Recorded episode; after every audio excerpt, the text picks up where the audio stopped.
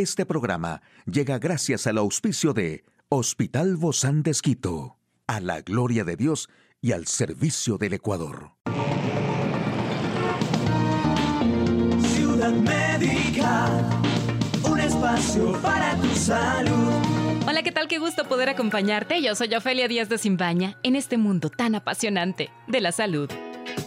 Y existen varios remedios contra el hipo, por ejemplo, beber agua con hielo. Se dice que beber agua fría lentamente puede ayudar a estimular el nervio vago. También beber del lado opuesto del vaso. Puedes inclinar el vaso hacia arriba debajo de tu barbilla para beber del otro extremo. Hay que probarlo. Y beber lentamente un vaso de agua tibia sin dejar de respirar. También puedes beber agua a través de un paño de tela o toalla de papel. Puedes cubrir un vaso de agua fría con un paño de tela o toalla de papel y empezar a beber. Todos estos los tenemos que probar realmente para saber si funcionan. Y mire usted nada más aquí el detalle de la información más actual en este campo tan apasionante de la salud. El uso de las cabinas de uñas podría causar el cáncer de piel. ¿Por qué nos da somnolencia después de comer? Una silla de ruedas que puede controlarse con expresiones faciales. Bueno, y un trabajo científico difundido en la prestigiosa revista Nature, advierte que el uso de las lámparas de luz ultravioleta incrementa el riesgo de contraer melanoma. En un trabajo publicado por investigadores estadounidenses en la revista Nature en enero del 2023, un grupo de científicos encontró que la irradiación de un secador de esmalte de uñas UV causa altos niveles de especies reactivas de oxígeno y disfunción mitocondrial estos efectos incrementan las chances de contraer melanoma, una de las formas más metastásicas del cáncer. Si bien los experimentos se realizaron en cultivos celulares, son representativos de lo que puede ocurrir en la piel humana. En los últimos años se desarrollaron esmaltes en base a gel. Tienen una serie de monómeros como pequeños eslabones de una cadena que al secarse forman un polímero y se endurecen por lo que las vuelve más resistentes. El problema es que ese secado implica el uso de lámparas de luz ultravioleta. Y cabe destacar que en la mayoría de los casos, tanto las uñas como las manos se irradian hasta 10 minutos por sesión. Típicamente los usuarios concurren a cambiar su esmalte o retocarlo cada dos semanas. Como otro cualquiera te enfrentas a la jornada con la voluntad e ilusión de que sea especialmente productivo y así terminar una buena cantidad de tareas pendientes. Llega la hora de comer y te decides a ingerir un menú contundente porque al fin y al cabo te lo has ganado y tienes un apetito voraz. Y así se termina la racha productiva. Cuando pasan entre 30 y 60 minutos tras la generosa comida, te invade un aplastante sopor y la concentración y la motivación que te embargaban desaparecen de forma fulminante. Pues bienvenido a la somnolencia postprandial. Lo cierto es que el aporte sanguíneo al cerebro está regulado de forma precisa en todo momento y no se observan cambios significativos en este tras la ingestión de comidas. En su lugar, lo que ocurre es que hay un ligero descenso del flujo sanguíneo de los músculos esqueléticos para que llegue más sangre al aparato digestivo en sus tiempos de mayor actividad. Y bueno, realmente esto es algo sorprendente. Las sillas de ruedas motorizadas ayudan, pero solo hasta cierto punto. No todos pueden manejar fácilmente los controles. Pero el Willy 7, un nuevo kit adaptador, se puede conectar a cualquier silla motorizada y pretende cambiar esto mediante el uso de una sonrisa, un guiño o incluso una ceja levantada del controlador. El avance viene de Hobox Robotics, una compañía que utiliza el reconocimiento facial y la inteligencia artificial para mejorar el bienestar humano. El Willy 7 requiere al menos cinco movimientos de rostro diferentes para trabajar. Cada uno está asociado con un comando direccional diferente. Estamos reunidos con la doctora Pía Villasís, así le decimos de cariño. Ella es la pediatra neonatóloga del Hospital Bozán de Esquito. Gracias, querida doc, por acompañarnos el día de hoy. Bienvenida. Eh, gracias, un saludo a todos nuestros radio oyentes. Ay, gracias, pues la quieren mucho, la quieren mucho todos los oyentes. Los niños también, doc. y eso pues a mí me encanta ser pediatra, amo ser pediatra. Me encanta trabajar con niñas, así que es mutuo. Qué Yo bueno. también amo a los niños. Qué bueno, qué bueno, doc. Y justamente está para ayudar en este tema. Hoy hablamos del este este síntoma que es esta tos que parece de perro del CRUP y la anafilaxia. ¿Qué relación hay entre las dos? O sea, en realidad no hay ninguna relación, son enfermedades totalmente diferentes. Lo único que les puede unir a, las dos y por eso es que pues me han pedido que haga un diagnóstico diferencial entre las dos es el estridor. Yo, siempre les digo que eh, estridor ah, o el diagnóstico de estridor es difícil eh, sin escucharlo. Un poquito para hacer un resumen. Cuando mm, tú respiras, no se escucha tu respiración. Estridor es un tono ah, agudo, es una respiración audible. Y me van a disculpar, pero creo que la mejor forma de que entiendan un estridor es haciéndolo. Así que ah, adelante. voy a ser un estridor. Okay. estridor inspiratorio, ¿por qué? Porque es en la inspiración. Y suena algo así como y, y, ah, okay. y, y, y, ¿ok?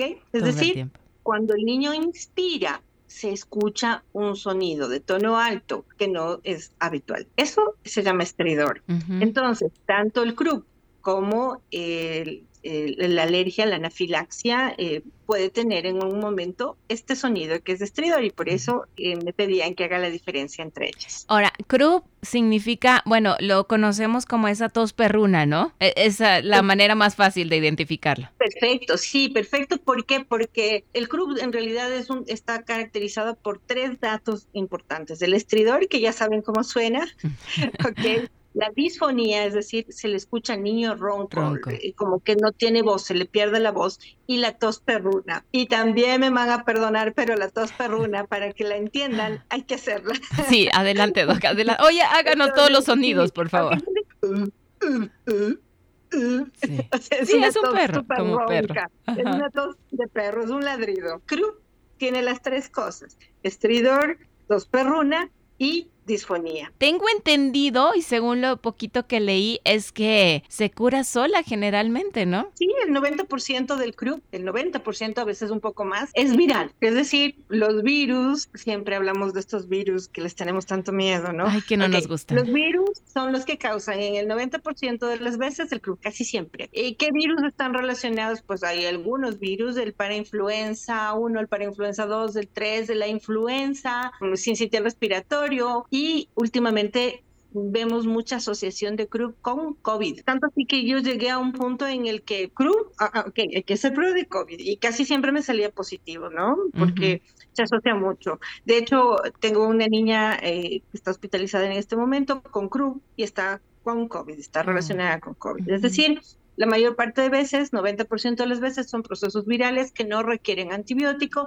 y que el manejo es solo sintomático. Puede dar estos calmantes para bajar la fiebre, para que el niño a lo mejor se sienta más cómodo, eso sí. Sí, lo que pasa es que estos procesos empiezan como, como 48 horas, entre 24 y 48 horas antes de que empiecen los síntomas de Krupp. Entonces el mm. niño que le da el típico resfriado, le da fiebre, está mocosito, lagrimosito, y después de uno a dos días de haber empezado con los síntomas generales, empieza con esta triada mm. de la tos perruna, el estridor y la disfonía. Ahora, eh, en realidad sí pasa como un proceso simple, es decir, de pronto por ahí se me hace como que le escucho medio un sonidito raro, pero no siempre y se le pasa, pues perfecto. Pero si tú escuchas el estridor, la disfonía y la tosorruna, necesitas que le vea un médico, porque sí necesita tratamiento y porque aparte de eso tú no sabes cuánto va a avanzar. Entonces el CRU puede ser un CRU muy leve, de estos que pasan sin incluso eh, diagnósticos, simplemente porque por ahí medio rarito y se acabó. Pero si ya tienes un cruz moderado o un grave, en donde yo ya escucho un estridor, yo ya escucho una tos perruna y está muy ronco y tiene mucha fiebre, tiene que ser valorado por médico. porque el CRUB puede llegar a ser algo grave, lamentablemente. No significa que porque sea virus no vaya a ser algo grave. Y de hecho el tratamiento para CRUB eh, cuando ya tiene síntomas audibles es eh, corticoide. Y si es que con el corticoide no es suficiente, pues requieren adrenalina, nebulizaciones con adrenalina adrenalina racémica o adrenalina. Y obviamente puede llegar a ser algo tan grave que puede requerir terapia intensiva y ventilación y todo. Entonces, CRU, la gran mayoría no son graves, pero tú no sabes cuándo puede agravarse. Así que mejora la consulta. síntomas muy audibles, pues vamos al médico. Claro, sí, sí, sí, mejor, mejor prevenir que lamentar después. Ahora sí, hablemos entonces de la anafilaxia, que bueno, decíamos, la relación está en ese sonidito así medio agudo que es el estridor, ¿no? Cuando se respira cuando se inhala. Totalmente, totalmente. Gracias a Dios, nuestro país, la gente tenemos poca sensibilidad, es decir, las alergias no son algo tan terrible. Por ejemplo, tú ves en Estados Unidos, típico la, eh, la película en donde ves las alergias al maní. Sí, y se les hincha la cara y no pueden respirar y todo. Sí, come un maní y es verdad, o sea, eso es real, no es invento. o huelen, ¿no? También huelen y ya con eso. Sí, a veces simplemente con el olor y yo digo, a ver, ¿cuántos manabas de aquí que han comido algo con maní? Nadie, ninguno. Las alergias aquí son bajas en realidad, Qué bueno. pero no significan que no las hayan.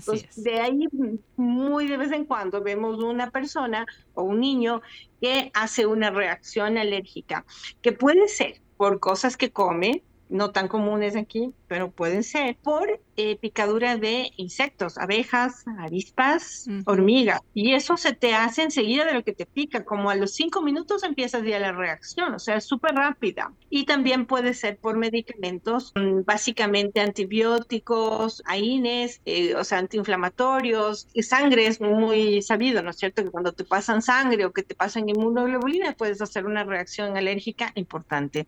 Entonces, eh, claro, después de que este alimento o tome el medicamento o es picado por el insecto, empieza con estridor. ¿Al qué tiempo? Si es por la picadura de insectos, algo súper rápido, desde los cinco minutos después, o si es que ingiere una comida o un medicamento, pues como 30 minutos después empieza a hacer este sonidito de estridor. Normalmente no viene solo, normalmente viene acompañado de algunos otros datos, sobre todo cutáneos, las típicas ronchas de alergia, ¿no es cierto? Es decir, me pongo rojo, empiezo a tener estas ronchas, me salen ronchas, me hincho los ojos, me hincho los labios, me hincho eh, la cara, entonces eh, todo eso añadido al estridor, entonces me hace pensar en un cuadro anafiláctico. Este estridor es provocado justamente porque también hay otros órganos que empiezan a, mm, inflamarse. Estridor significa obstrucción de la vía aérea superior. Significa que se hincha la parte de arriba de la vía superior alrededor de lo que están las cuerdas vocales, un poco hacia arriba y un poco hacia abajo, un poco hacia la laringe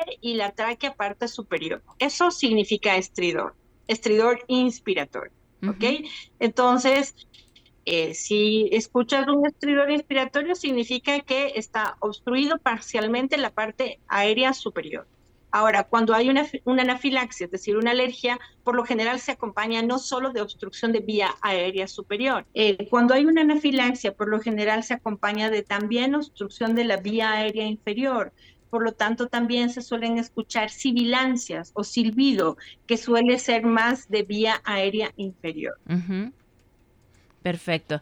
Y entonces, eh, la, la, solución a todo esto, ¿cuál sería? Que casi siempre que escuchas tú un estridor en un niño, sobre todo pequeño, porque el CRUB es típico de los niños pequeños, desde los tres meses hasta los cinco o seis años. es decir, gripecita, moquitos, tos, entre uno y dos días antes, y empieza con ese sonido tan feo, más la tos de perro y el ronquido, pues tengo que llevarle al médico porque eso es CRU. Y si bien es cierto, el manejo es sintomático, lamentablemente puede llegar a ser algo grave, así que necesito la valoración del médico, que probablemente me va a dar corticoides. Creo que estas medidas nos van a ayudar muchísimo para prevenir muchas emergencias dentro de casa. Muchísimas gracias, querida Doc Pia Villasís, nuestra experta pediatra del Hospital Bozán de Esquito. A usted, amigo y amiga, por favor, muchísima atención. Hasta la próxima. Gracias, querida Doc. Hasta luego, gracias.